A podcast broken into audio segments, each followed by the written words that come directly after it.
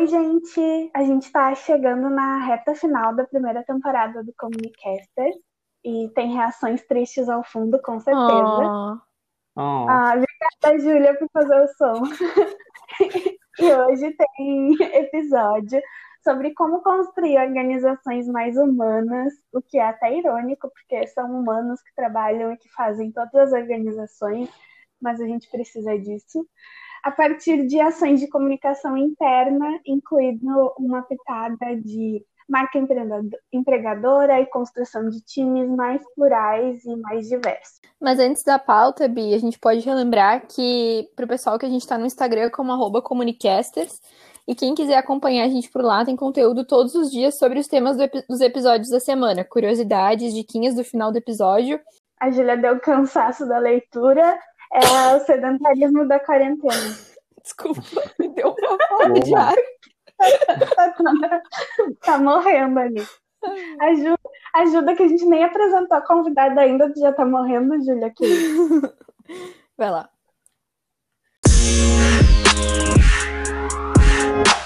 Hoje a gente convidou então a Isabela de Ávila para nos ajudar com alguns recortes desse tema para a gente construir e refletir juntas aqui. A gente está muito feliz com a participação da Isa.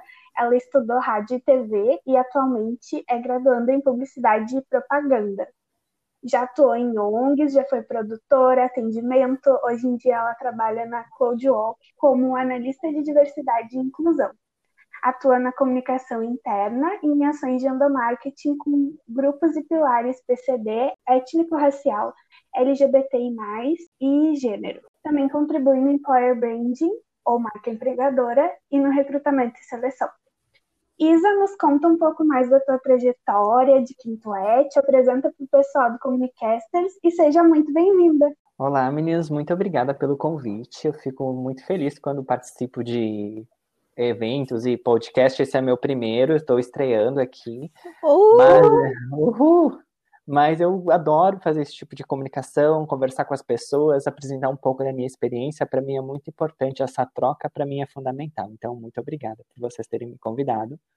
Uh, mas falando sobre, um pouco sobre mim, eu sou a Isabela, sou uma mulher trans, nasci no Rio Grande do Sul, também em Caxias do Sul. Hoje moro e trabalho aqui em São Paulo, mas acima de tudo, sou uma pessoa que se transformou no que eu sou hoje. Então, tipo, eu nasci de uma forma e acabei me transformando para ser um que eu sempre quis. E isso me fez ser uma pessoa com muito mais garra e muito mais vontade de crescer na vida, porque a gente sabe as dificuldades de uma pessoa trans hoje no, no mercado de trabalho, o quanto é difícil. E eu não tive muitas oportunidades, eu tive quando eu resolvi vir para São Paulo mesmo. E eu costumo dizer que minha vida começou a partir do momento que eu cheguei aqui.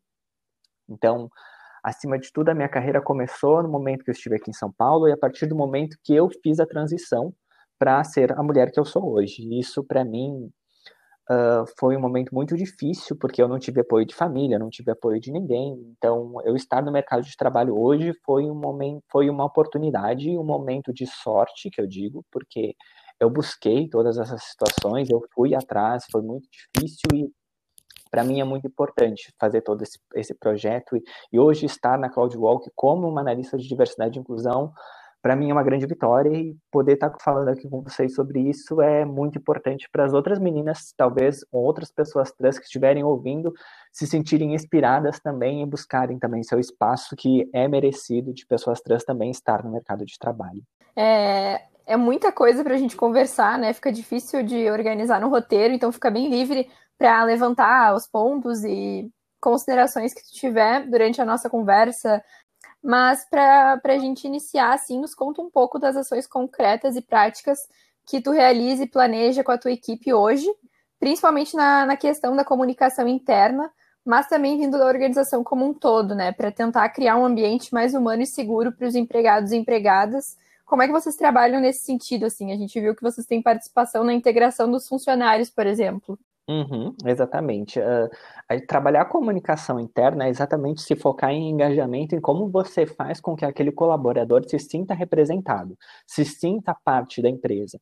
Então, uh, algumas atitudes ou, as situações que a gente coloca na empresa, é todos os meses a gente fala sobre alguns temas específicos que pode ser sobre saúde, sobre gênero, sobre alguma coisa que represente aquele mês. Que nem no mês de novembro a gente pode focar mais em falar sobre população preta, porque é o mês que a gente fala mais sobre esse assunto mas é claro que a gente tem que pensar nisso não apenas em um mês específico, mas em todos os meses. Quando a gente fala de representatividade, a gente tem que falar em situações que estejam sempre presentes, não apenas em um mês. Mas sempre ter um mês específico que fala sobre um assunto, como um mês da, do, da população LGBTI, ou um mês, o Outubro Rosa, que falamos sobre saúde. Então, sempre pensar nesses projetos que você pode incluir e motivar os colaboradores a se sentirem não apenas uh, parte da empresa, mas se sentirem que a, que a empresa se preocupa com eles. E isso faz com que os, que os colaboradores se sintam mais motivados, se sintam mais parte da empresa e que não fiquem pensando que o colaborador é apenas um material de dinheiro, porque o colaborador não é um recurso. Quando você fala em, em, em colaborador, você tem que pensar exatamente que ele é a peça fonte da sua empresa e que você precisa se preocupar com ele. Então, todos esses projetos Sim. que você pensa em que, que pode fazer com que ele aumente a produtividade, que ele se sinta representado, é fundamental. E Isa, a gente queria saber mais um pouco, então, sobre a estruturação desse time, né? Quando a gente te stalkeou, aquelas, a gente viu que tu trabalha tanto na comunicação interna, né, do marketing, e também tem ali um apoio ao setor de RH, né? Então, uhum. como é que é a estruturação aí do, do lugar que tu trabalha, do time que tu faz parte? E eu também queria saber sobre essa questão de diversidade, uh, se vocês têm multiplicadores pela empresa, porque às vezes a gente está numa organização que, que tem um discurso, que tem uma palestra da Semana da Diversidade, e aí na prática a gente vê gestores falando absurdos e coisas assim. Então, como é que vocês fazem para isso realmente ser multiplicado na organização? E se essa demanda ela veio mais de cima, vamos dizer assim, da direção ou mais dos funcionários? Como é que ocorre isso para quem está pensando em implantar alguma coisa assim uh, no lugar que trabalha, ter uma noção dessa abordagem. Bacana. Uh, hoje a CloudWalk tem mais ou menos 100, 100 colaboradores, tem um pouco mais, acredito, não sei o número exato, mas a gente é um time de um, dois, três, quatro pessoas, exatamente específico só para trabalhar todos esses processos de recrutamento e seleção, uh, identificação que nós não somos um time de RH, nós somos um time de People in Culture, então nós trabalhamos exatamente todos os processos da cultura da empresa, posicionamento da marca. Eu especificamente trabalho nos comunicados internos e nos eventos de diversidade e inclusão, em trabalhar esses processos que possa incluir as pessoas que elas se sintam representadas. Só que todo esse processo é um, algo muito lento, porque é algo que demanda muito tempo. Você não consegue mudar uma empresa e a cultura dela de um dia para o outro. Então, você pensar nas melhores estratégias e como você pode fazer isso, é pensar exatamente no que é a sua empresa, de como é a cultura que você está querendo levar para fora, porque exatamente você ter os seus pilares, você pode ter todos os pilares de diversidade uh, e não trabalhar bem com eles, mas porque você não tem pessoas que representam aqueles pilares. Então, se você tem um, um, um grupo de pessoas LGBT na sua empresa, você precisa ter pessoas LGBT. Se você não tem pessoas LGBT, você não vai conseguir fazer esse trabalho. Então, exatamente pensar nas metas, uh, todos os passos que você precisa identificar quem é a sua empresa, de quem e quem pode ser multiplicador disso é apenas quem está na empresa e quem pode representar isso. Então, pensar exatamente nos pontos que de falha do, de, do, do que está acontecendo. Se a, se a, minha empresa não tem pessoas pretas, eu preciso, ó, eu tenho uma falha aqui, eu preciso verificar. E o que eu posso fazer? O que eu posso fazer? Como eu posso incluir essas pessoas, todos esses processos? Uh, falando sobre como eu cheguei na CloudWalk e como eu, eu consegui essa vaga, porque eu comecei como estagiária, eu trabalhava no marketing, trabalhava nas redes sociais, e teve um dia que, no dia da visibilidade trans, eu disse: ah, vamos fazer uma palestrinha bacana para a gente falar sobre visibilidade trans? Eu, eu faço a palestra. Uh, daí nós conversamos. Ela disse: ah, legal, Isa, vamos fazer sim. Beleza. Tive a oportunidade, preparei um material e fiz essa apresentação para 90% da empresa estava lá assistindo a minha palestra. E foi a partir daí que eu comecei a dar ideia de que nós precisávamos de um time exclusivo de diversidade e inclusão, uma área específica sobre esse assunto. E a ideia foi comprada porque eu apresentei um, realmente os dados específicos de que a, diferença, que a diversidade e inclusão faz a diferença nas empresas. Então, porque nós não tínhamos nenhum planejamento específico, nós tínhamos pessoas diversas, mas nós não tínhamos um planejamento de como aquelas pessoas se sentiam representadas. Então eu consegui convencer as pessoas e fui efetivada nessa área. Legal. É, foi algo que eu, que eu conquistei, que não foi, não era algo pensado, foi algo que eu vendi e compraram minha ideia. E estou até lá hoje. Muito show. Isa, eu queria te fazer uma pergunta é, que não claro. tá no roteiro. Eu já vou fazer a primeira, minha primeira fuga ao tema, mas não é ao tema porque é no tema. É uma fuga ao roteiro.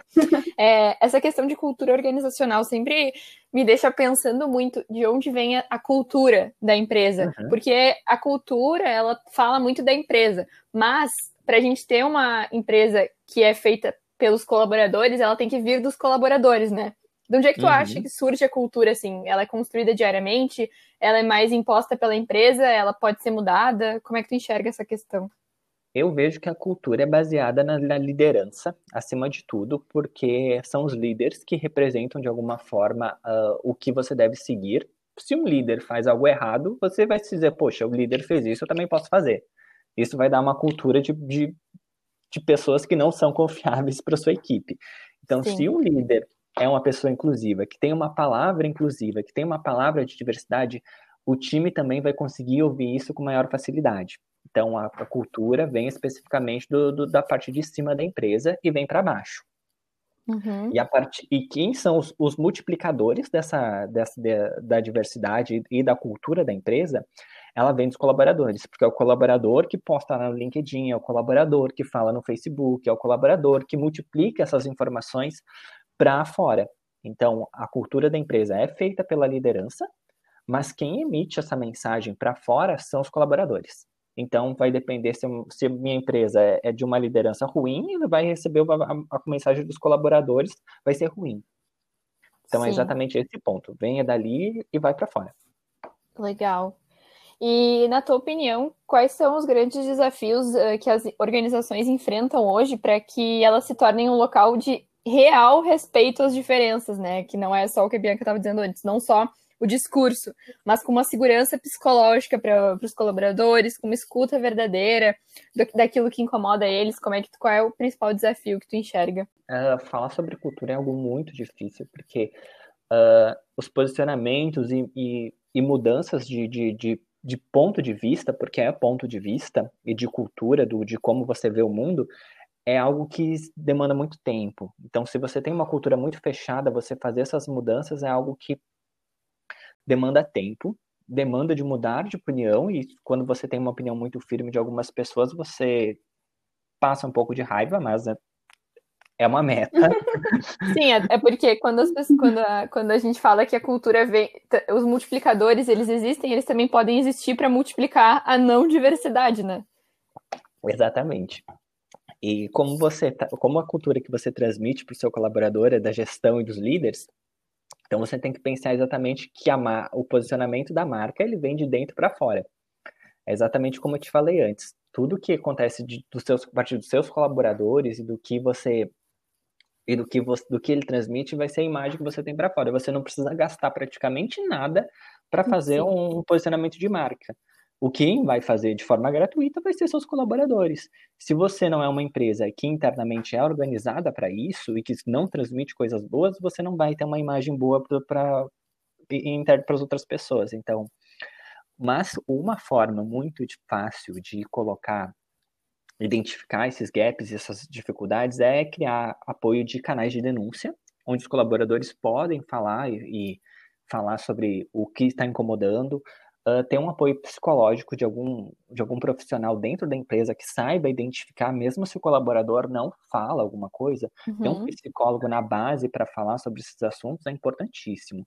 É imprescindível ter um, um profissional capacitado e direcionado já para identificar, especialmente quando se fala em atendimento, Uh, de algum de alguma de, em qual todas as maioria das empresas hoje tem atendimento e é a, a, área mais desgastante da empresa, você identificar se aquele colaborador não vai ter um burnout, se aquele colaborador não vai passar por uma situação de estresse muito forte. Então, saber identificar o momento que você tem que chegar e, e ver, porque nem todo colaborador fala. Mas ter um canal de denúncia, um canal de, de expressão do colaborador que possa que ele possa se sentir confortável para aquilo, um ponto de um ponto de, é um ponto de partida para identificar todos esses gaps. É bem difícil essa questão, né, do, do local seguro e de ter uhum. essa oportunidade de denúncia e tal. Eu estava lendo, não sei se vocês conhecem a Leila Germano, mas ela postou esses dias um fio no Twitter, acho que eram 450 tweets, sem mentira, e eu passei duas horas lendo. mas é que ela é publicitária. Não, ela não é publicitária, ah, ela é formada em design. Sim, em design de moda, mas ela acabou indo para o mundo de, de redatora publicitária. E agora ela tem um podcast também, enfim. E aí ela estava falando, ela passou por muita agência, assim, ó, que tirou o couro e nem só tirar o couro, assim, o um negócio de tipo abusivo e umas coisas bizarras mesmo. E daí teve uma situação X lá que ela foi e falou para RH, tipo, olha só, tá acontecendo uma coisa. E aí acho que era algum chefe que era ele ele tinha assim umas salas e umas ações uh, horríveis com, com as mulheres da empresa, principalmente as mais novas, alguma coisa assim. E ela foi lá e falou para RH, e daí ela tweetando lá e falou, tipo, ah, que o RH tinha cultura do tá anotado. Porque era tipo, tu ia lá reclamava, eles, ah, tá bom, tá anotado. E daí tu ia lá reclamava, ah, mas é que tu tem que entender o contexto. Tipo, ela, era, ela é nordestina também. E daí, logo nos primeiros dias, em uma outra agência, ela viu piada sobre isso, sabe? E ela foi na RH, sabe? Então é muito difícil principalmente quando vem de tipo líderes e de uma gestão que, que não é, vamos dizer, não é muito boa, né? Acho que seria essa palavra. É, é, bem, é bem complicado conseguir criar isso de fato, né? Eu acho. É um dilema pra gente. Uhum.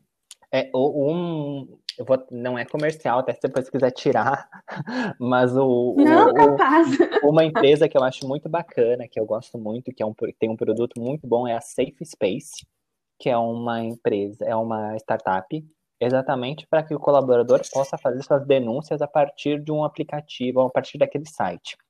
Então, uh, você compra o, o, produto, né? E o colaborador pode fazer a uhum. denúncia, ele pode ver se aquela pessoa já tinha, aquela pessoa que ele denunciou já teve outros problemas.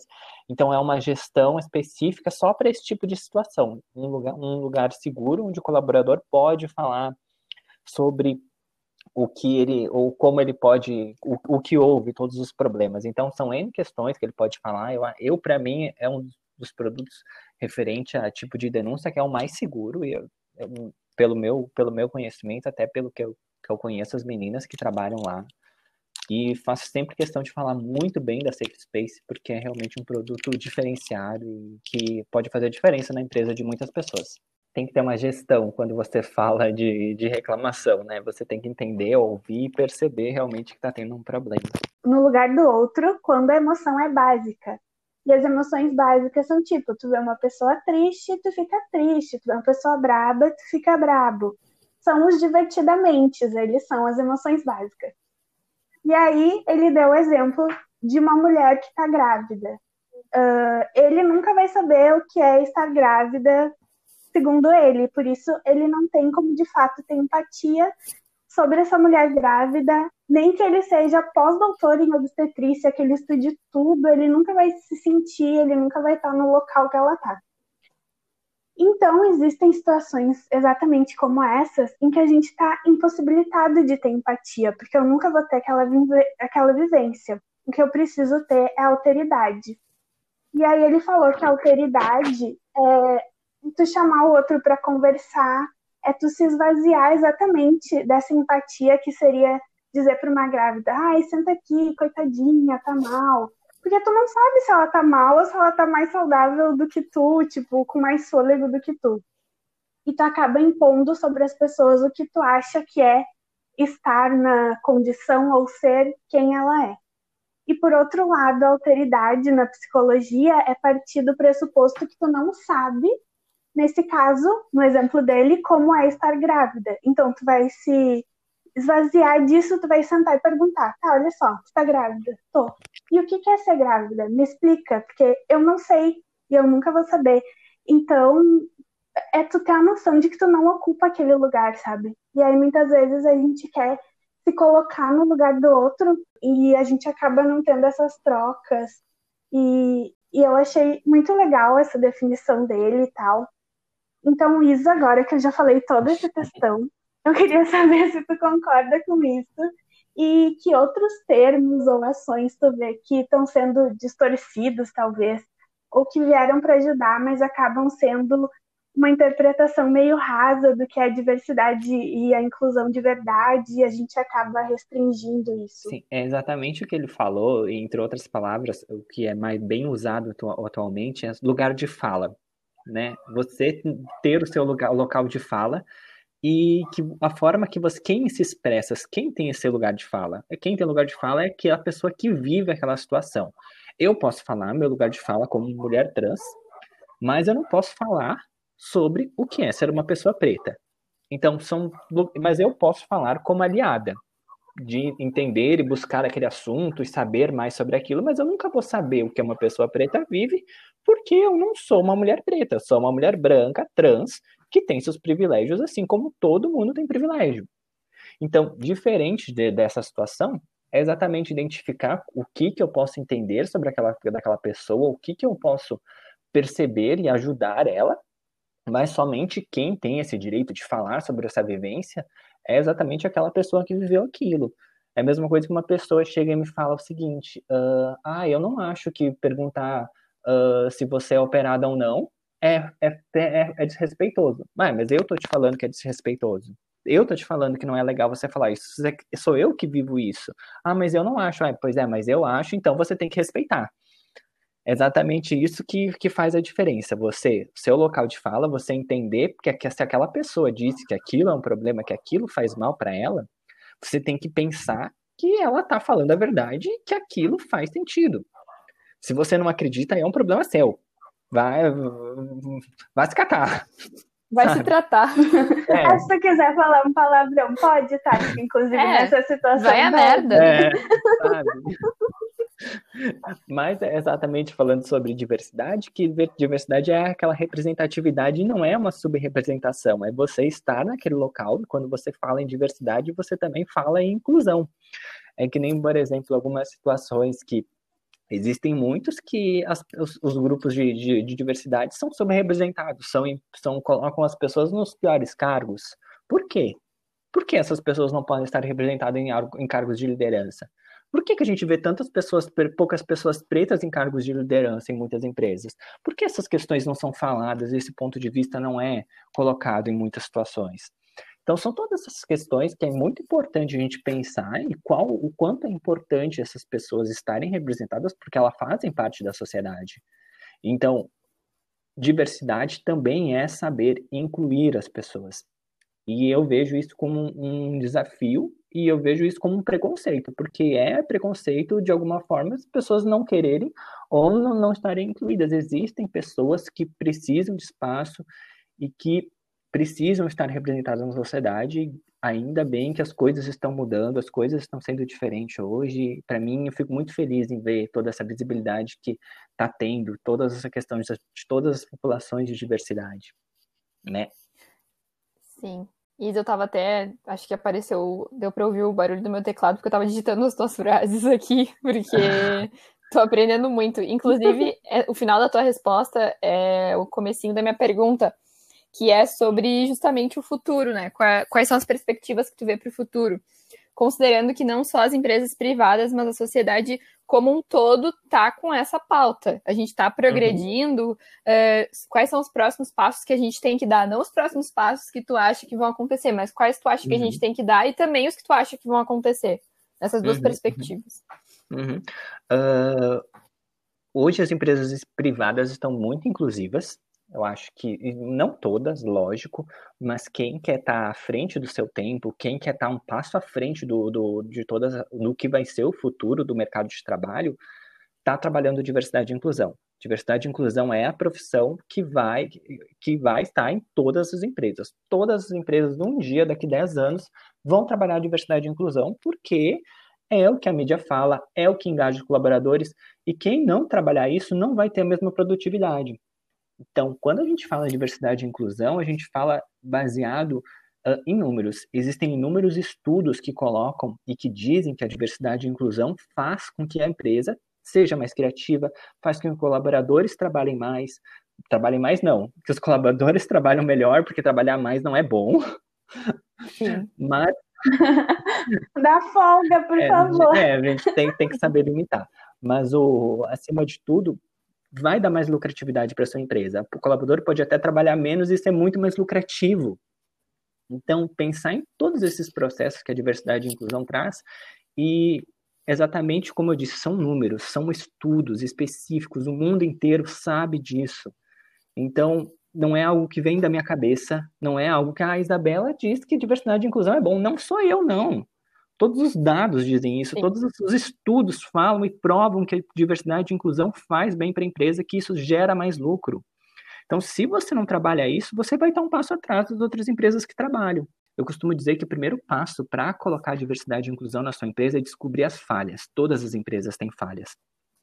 Eu, quando cheguei na CloudWalk, já come... o primeiro passo que você tem que fazer para colocar diversidade e inclusão e descobrir essas falhas é fazer um censo. Fazer um censo anônimo, onde as pessoas se uhum. sintam confortáveis para falar quem elas são, se, elas pessoas, se as pessoas são LGBTs, porque auto... muitas pessoas não falam que são LGBT e nem não, não se sentem confortáveis para isso, até porque existe uma discriminação, a gente sabe que existe, mas identificar, uhum. poxa, não tenho nenhuma mulher trans na minha empresa que, que eu tenho que fazer? Como que eu posso ajudar essas pessoas? Como eu posso incluir elas na minha empresa? Ah, eu tenho uma quantidade muito pequena de pessoas pretas. Poxa, por que você tem poucas pessoas pretas na sua empresa? Se o, o, número de pessoas pretas no Brasil é maior do que a população, nós temos muito mais pessoas pretas do que brancas no Brasil. Por que, que eu não tenho essa pessoa? Ah, é porque eu sou do Rio Grande do Sul, aqui tem menos pessoas pretas. Será que é isso? Será que às vezes as, as empresas não criam uma desculpa para falar? Ou a desculpa de... de que as pessoas não, ah, não tem a qualificação. Mas não, tem. Sim, existe. E mesmo assim, se a pessoa não tem qualificação, por que, que você não pode investir na, na, numa pessoa Isso. que tem muita garra e que é um grande diferencial? Hoje, quando você fala em incluir as pessoas, você está falando em garra. O que faz o diferencial não, de uma pessoa não é o que, que ela estuda, é a garra que ela tem para se motivar a fazer aquilo. Então, eu cheguei na CloudWalk, eu não era analista de diversidade e inclusão. Eu me tornei isso eu fui atrás de curso, eu, eu fui atrás de todas as, as, pessoas que eu poderia fazer contato, eu busquei informações, eu estudei, eu tive garra para buscar aquilo. Porque não existe nenhum curso específico a não ser o de RH, onde, onde recursos humanos, que poderia me ajudar. Inclusive, fiz cursos relacionados a recursos humanos para entender toda essa percepção. Mas foi uma coisa que eu busquei porque eu tive garra para aquilo. E todas as pessoas que são minorizadas e que de alguma forma não estão incluídas, elas têm muito mais garra para conseguir ela tem muito mais força de vontade. E é o que o determinante para uma pessoa conquistar seu lugar no espaço é a garra. Às vezes as pessoas que têm muita oportunidade e que têm tudo na vida não têm a mesma garra que uma pessoa que, que não tem todas as oportunidades tem na vida. Então essa é a diferença. É a garra e a Aplauso. força de vontade, gente. Mas basicamente é isso. O primeiro passo é identificar o problema da sua empresa, e todas as empresas têm, a minha que eu tenho, tenho até hoje, e acho que não existe um paraíso, ah, uma empresa maravilhosa, não existe. Todas as empresas vão ter falhas. Uh, a gente não vive, a gente vive num mundo diverso, então é muito importante a gente pensar que uh, como a gente vai estar preparado também para resolver essas falhas, né? Que possam ter, por mais que a empresa seja muito boa, a gente vai ter em algum momento. Isa, e tu falou que para ti, diversidade e, inclusão é o, é o futuro das empresas. Quem não fizer uh, tá para trás e eu concordo. Mas eu queria saber uma coisa que não é não é do campo da comunicação, não, porque a gente está muito atrelado à sociedade, à cultura nos nossos estudos, mas que não é exatamente sobre comunicação nas empresas. Eu queria saber como tu vê os movimentos da sociedade mesmo agora, que a gente percebe que muitas vezes são retrógrados e, e trazem algumas coisas que às vezes até assustam a gente. Tu acha que isso vai acabar impactando também nas empresas e que isso vai, sei lá, talvez uh, fazer as empresas regredirem ou ou a sociedade está indo por um caminho e, e as empresas por outro, uhum. ou enfim, sim, sim. não eu, sei. A gente está meio é, numa nuvem, Eu acho né? que existe um, um, movimento muito engajado de muitas empresas que não tem esse posicionamento, ou a, nós vivemos num país polarizado, mas acima de tudo, eu acredito que essa polarização ainda vai, vai mudar, porque as empresas e o mercado, o mercado em si não depende do governo.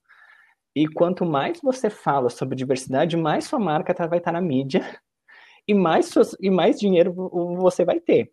Porque, de fato, vamos pensar no seguinte, um fato que aconteceu. Vocês estão me ouvindo aí, que eu acho que ficou todo mundo silencioso e fiquei assustada. Sim. atenção. Não, a gente está, a gente está aprendendo.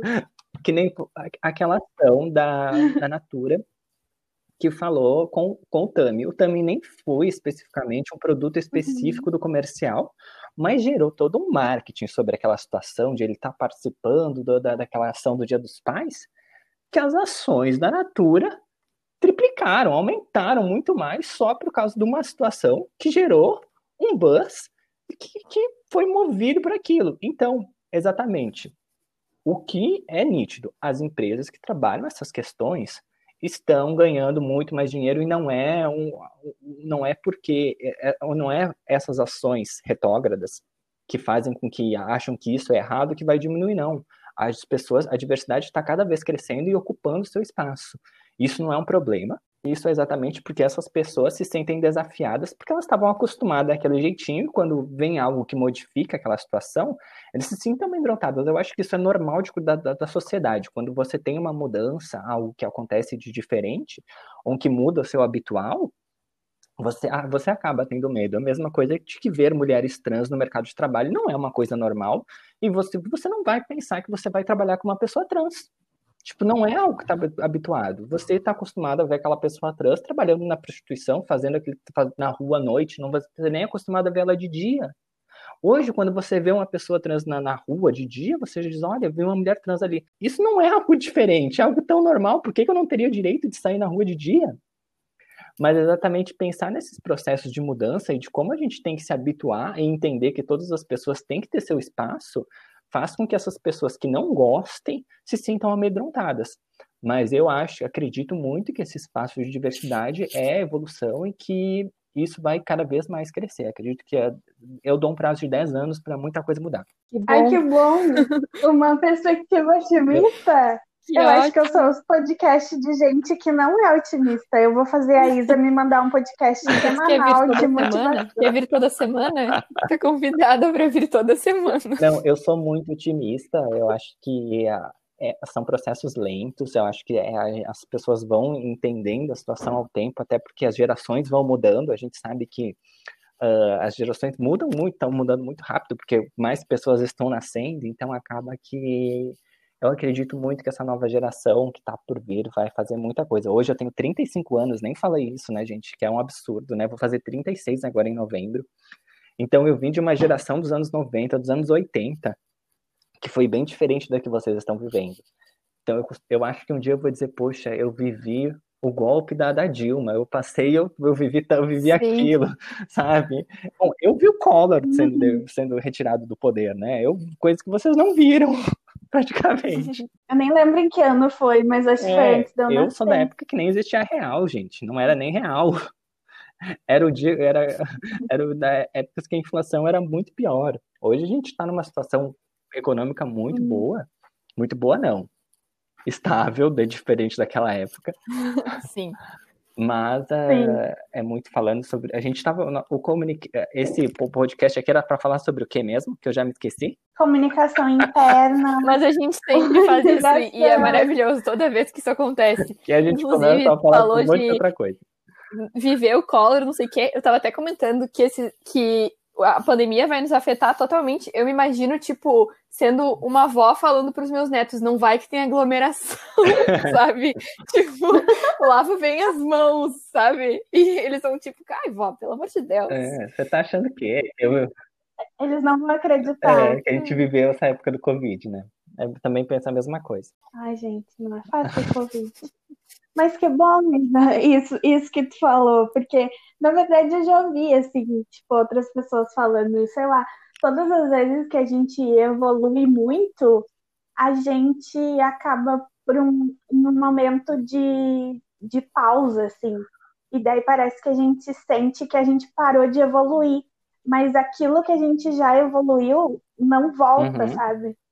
Tu só tá num momento que, tipo, as pessoas estão digerindo aquilo e algumas realmente digerem muito mal mas o que tu já avançou, tu, tu já alcançou aquilo, sabe? Então acho que é meio na linha disso que tu falou também.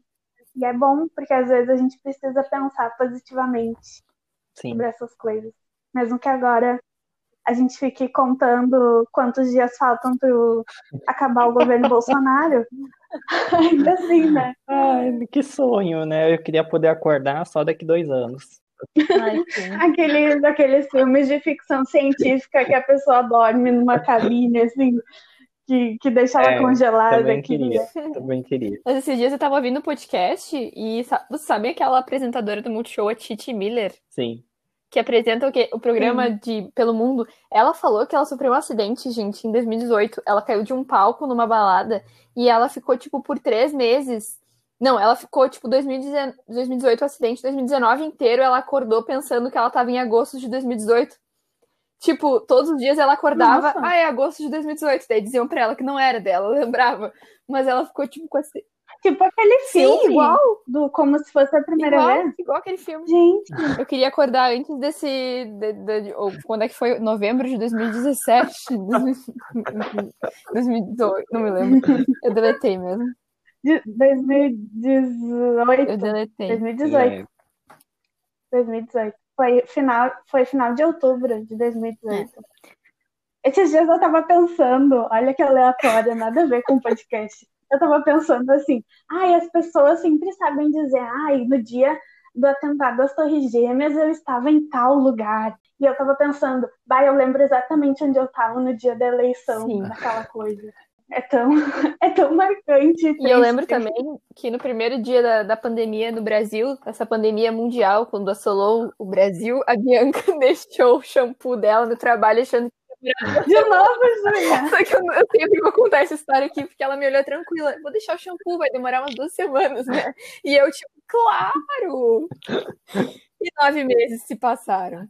Sei lá, ah, mas tu não achava que ia levar oito meses? Marcou né? na minha cabeça, porque, tipo, tu me falou e pra mim fez total sentido. Aí eu nem deixei, tipo, eu deixei comida, bolachinha, tipo. Sim, lá, lá, lá, na nossa empresa também, porque a gente trabalhava em escritório. Daí eu lembro que a gente chegou lá e tava todo mundo dizendo, foi tipo meio que pânico, assim, tipo, meu Deus, o que tá acontecendo? A partir de agora a gente vai trabalhar em home office. Eu disse, meu Deus, podem levar seus computadores, amanhã vocês não precisam mais voltar. Eu disse, meu Deus, como assim? Que sonho é, é esse? É, foi bizarro. Sim, na primeira semana foi um caos. Tipo, nós era tipo, reunião de pauta, vamos fazer todo dia, vamos se falar toda hora. tipo, foi uma loucura. Ah, mas é, esse tipo de situação de uhum. falar toda hora, eu gosto muito. Tipo, quando termina uma reunião. Ah, eu prefiro. Eu fico, a gente, as pessoas saem e continua o time ali, sabe? Conversando, sem fazer nada. Às vezes tá, fica mudo, a gente tá ali. Parece meio que um Discord, assim. Eu preciso disso às vezes para acabar o dia, sabe? ou a semana. Porque parece que eu acabei o dia sozinha. Daí eu ou falo pra Bianca assim: ah, como é que estão as coisas aí? Como é que tá a tua pauta? Ela acha que eu falo isso de controladora, mas é uma carência minha. Sim. Como é que tá a tua pauta? Eu quero saber. Pra ver como é que tá a minha. Revira os olhos. Ela, eu sei que ela revira os olhos. Aí aqui no podcast, como a Juliana é minha chefe, atualização aqui no podcast, tá, gente? Dela. Pra quem não sabia. Do último episódio pra cá, a Julia virou minha chefe. Eu não sei o que eu vou fazer, porque agora a minha sócia é eu minha chefe, mas aqui ela não é minha chefe. Eu só falo bem de ti. Então aqui eu vou xingar Chega ela. Cinco, eu vou Chega 5 da tarde, que é o horário dela, eu falo, vai embora. Ela fala comigo 5 e 1, um, eu, eu tenho vontade de nem responder. Eu falo, vai embora. Eu sou uma, uma boa companheira. Vai embora da tua escrivaninha pra cama agora. Acho que a gente pode ir para as diquinhas, né? Acho que sim. Isa, tem alguma consideração final? Mais uma mensagem de paz e amor Acalma e união? Eu acho que é muito importante a gente viver intensamente tudo que a gente está vivendo agora, acreditar que as coisas realmente vão mudar. Uh, sempre estar tá com notícias boas, não se envenenar com essas notícias tão ruins. Eu acho que às vezes quando você escuta muito aquelas notícias relacionadas a certas pessoas, uh, você acaba que você se envenena com aquilo. Então se informa sobre aquilo, mas não, não, não, não vive aquela situação, não vive aquele ódio. Viva o amor que você sente pelo seu próximo, vive o que você identifica como diversidade, que você identifica como inclusão e coloca um propósito para na sua vida para que realmente você esteja aqui por um motivo específico que é fazer a diferença. Ah, adorei. Perfeito. Vamos lá? Vamos para as dicas. Bora. É meu tipo de pessoa. meu tipo de pessoa.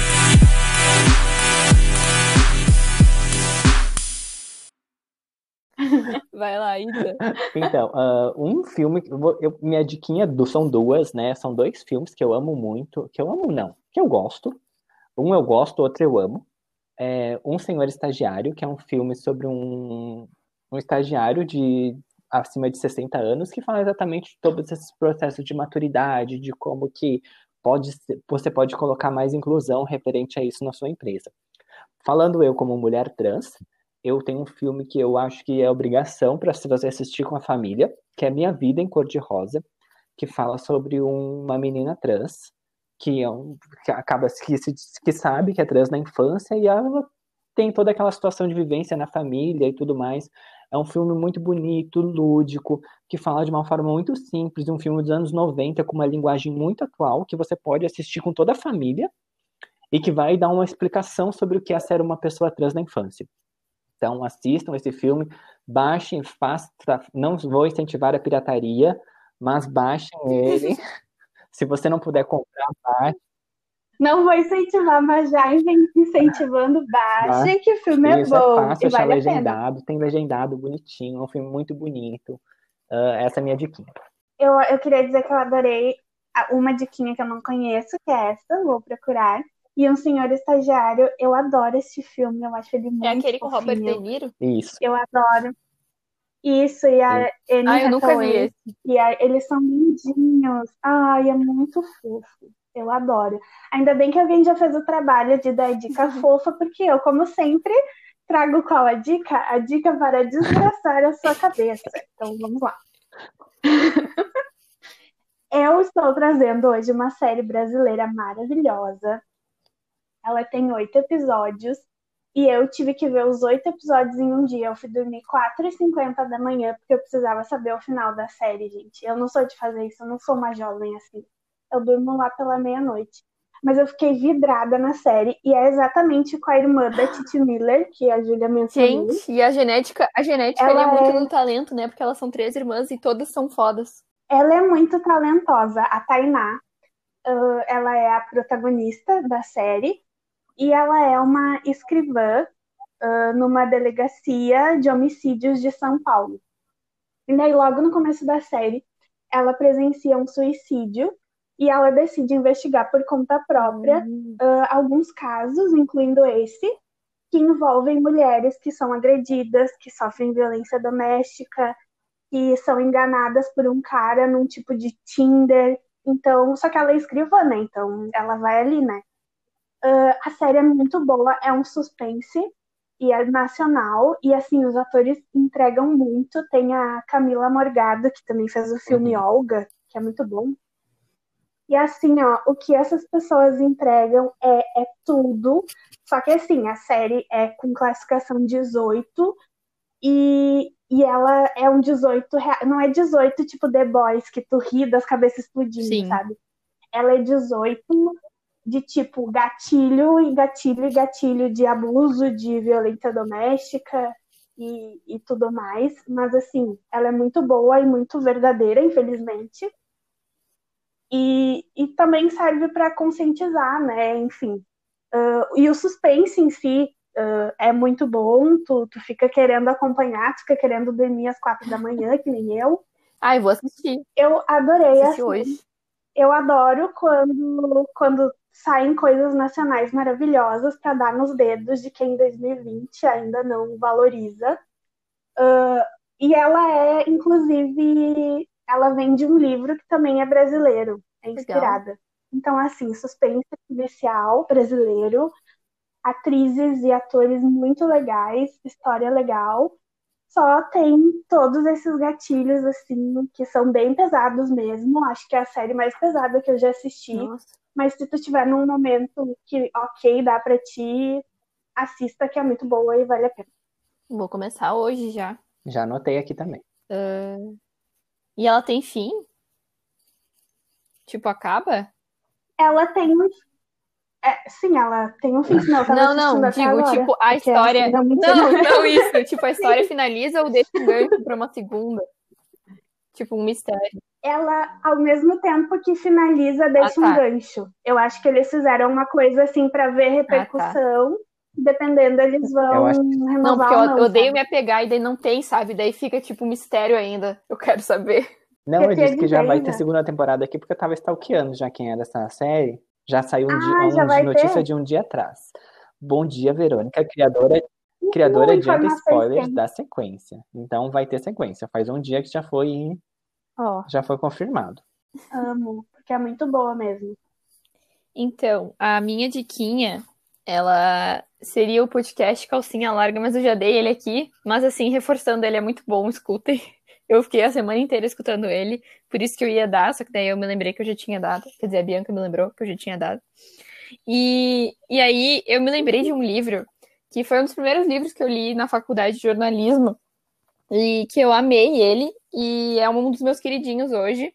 Ele fica na minha estante de livros queridinhos, que é o A Vida Que Ninguém Vê, da Eliane Brum, que a Eliane Brum é uma repórter e ela busca ah, histórias que não são contadas normalmente, assim, são histórias do cotidiano, da, da nossa vida, do dia a dia, histórias de pessoas que tu pensa, ah, uma, uma repórter não faria uma reportagem, e ela faz uma crônica maravilhosa sobre o, o cotidiano, sobre aquilo que não é extraordinário, é, aquilo que não, não chama tanta atenção, mas que é tão valioso quanto, assim. E, e quando eu comecei a faculdade, eu queria ser ela. Claramente, eu tô bem longe disso, mas é, ela ainda é minha inspiração, assim, de buscar mesmo que. Meu Deus, desculpa. Vocês estão ouvindo? É um gato. Tá, tu vai ter que manter isso no podcast. Sim, eu vou. Ma- Não, é que tu ouviu o gato. Parece que ele tá sendo assassinado, mas acho que eles só Não, estão não ali. Como se chama? Quando dois Namorando. gatos estão se Namorando. amando. Tô namorando. Namorando não, eles estão mais. É, sei lá, não sei como é que fala. É, Continua, Não, desculpa, não, vamos que- cortar isso. Não, não corta, ficou bom, deixa. Não, que, que é uma, é inclusive uma, uma, um conselho bom pra vida mesmo, assim, porque no início da faculdade eu ficava, a gente tem que fazer reportagens pra aula, e eu ficava assim, mas eu não sei o que fazer essa reportagem, porque, sei lá, não aconteceu nada demais na minha frente. E aí era um desafio, assim, encontrar, contar a história de pessoas que são pessoas reais, assim, do, do dia a dia, que não tem nada uou acontecendo naquele dia, mas a história da pessoa é sensacional e mesmo o normal, o comum, é muito bonito, assim, de ser contado, né? Então, esse livro eu indico ah, e é um dos meus queridinhos da vida. Vou até aproveitar e dar mais uma dica aqui que eu lembrei de mais uma, Todo que eu sou apaixonada por filmes, né, Pode gente? falar. Tem um filme recente que saiu na Netflix, faz pouco tempo, que eu já tinha assistido antes de sair da Netflix, que é, é um filme Alice Júnior, que é de uma menina trans, de, de, de- acho que deve ter uns 18, 12 anos na época, e fala sobre essa vivência no colégio e tudo mais. É um filme bem adolescente, se você tá afim de assistir um filme bem sussa, ah, adolescente, é um filme adolescente que fala sobre temática trans. Alice Júnior já tá na Netflix. Aproveita para falar, falar um, falar um, fazer, Ai, falar um lançamento, não hoje. falar só de filme velho, né? Falar um lançamento, assista Alice Júnior. É bom, é bom dar essa dica, porque a pessoa vai precisar de uma coisa mais leve depois de assistir a minha dica. É por isso que a gente traz convidados que não são desgraçados da cabeça que nem eu. Porque aí a pessoa traz dicas do que? Feliz de boa, e a Bianca vem aqui com uns, uns filmes, uma série que deixa a pessoa transtornada. Eu fiquei transtornada, gente, é sério, eu estou avisando que a série é pesada, mas é muito boa. Ah, Ficou aquele silêncio de medo. Ficou meio com medo, medo. com climão. É. Mas se vocês assistirem, Isa, eu não vou desfazer o grupo hoje só pra ti. Se tu chegar a assistir, tu nos contar o que tu achou. Tu, tu, tu acha que eu tava fazendo muita cena? Bom dia, Verônica. Vou dar, uma, vou dar uma stalkeada. Vou, vou ver sim. Eu não é. tenho Netflix, mas eu posso usar a pirataria a meu favor. Sempre, sempre. Não, não, pirataria é crime, viu, gente? Não façam. Não estou incentivando. Tu vê que, que o bom senso sempre vem da convidada, né? Porque as duas no próprio podcast estão tipo, ah. Eu ia dizer, ó, gente, abre aí o site. Um ótimo aqui. Não, mas tem um que são ótimos, mas tem que começa com ST, aquele, é bem bom. Que é de streaming, então não precisa nem baixar, sabe? De streaming. É, eu, é um eu já baixo torrent, eu sou velha. Vocês usam torrent ainda nessa geração? Muito raramente. Eu tive que usar torrent para trazer RuPaul, porque eu não gosto de assistir RuPaul com a qualidade ruim do, do, do online. Daí eu baixo. E daí eu só posso assistir Sim. na sexta, né? Porque sai na quinta, daí tem não, que esperar. Eu sou a louca do daí torrent. eu assisto. Eu sou, é que eu sou mais velha que você, gente. Ai, gente, que horror. Uma idosa aqui no meio. Horror, nada é bom, daí tu tem essas mensagens. Torrent ajuda, Aquilo gente, que nos ajuda.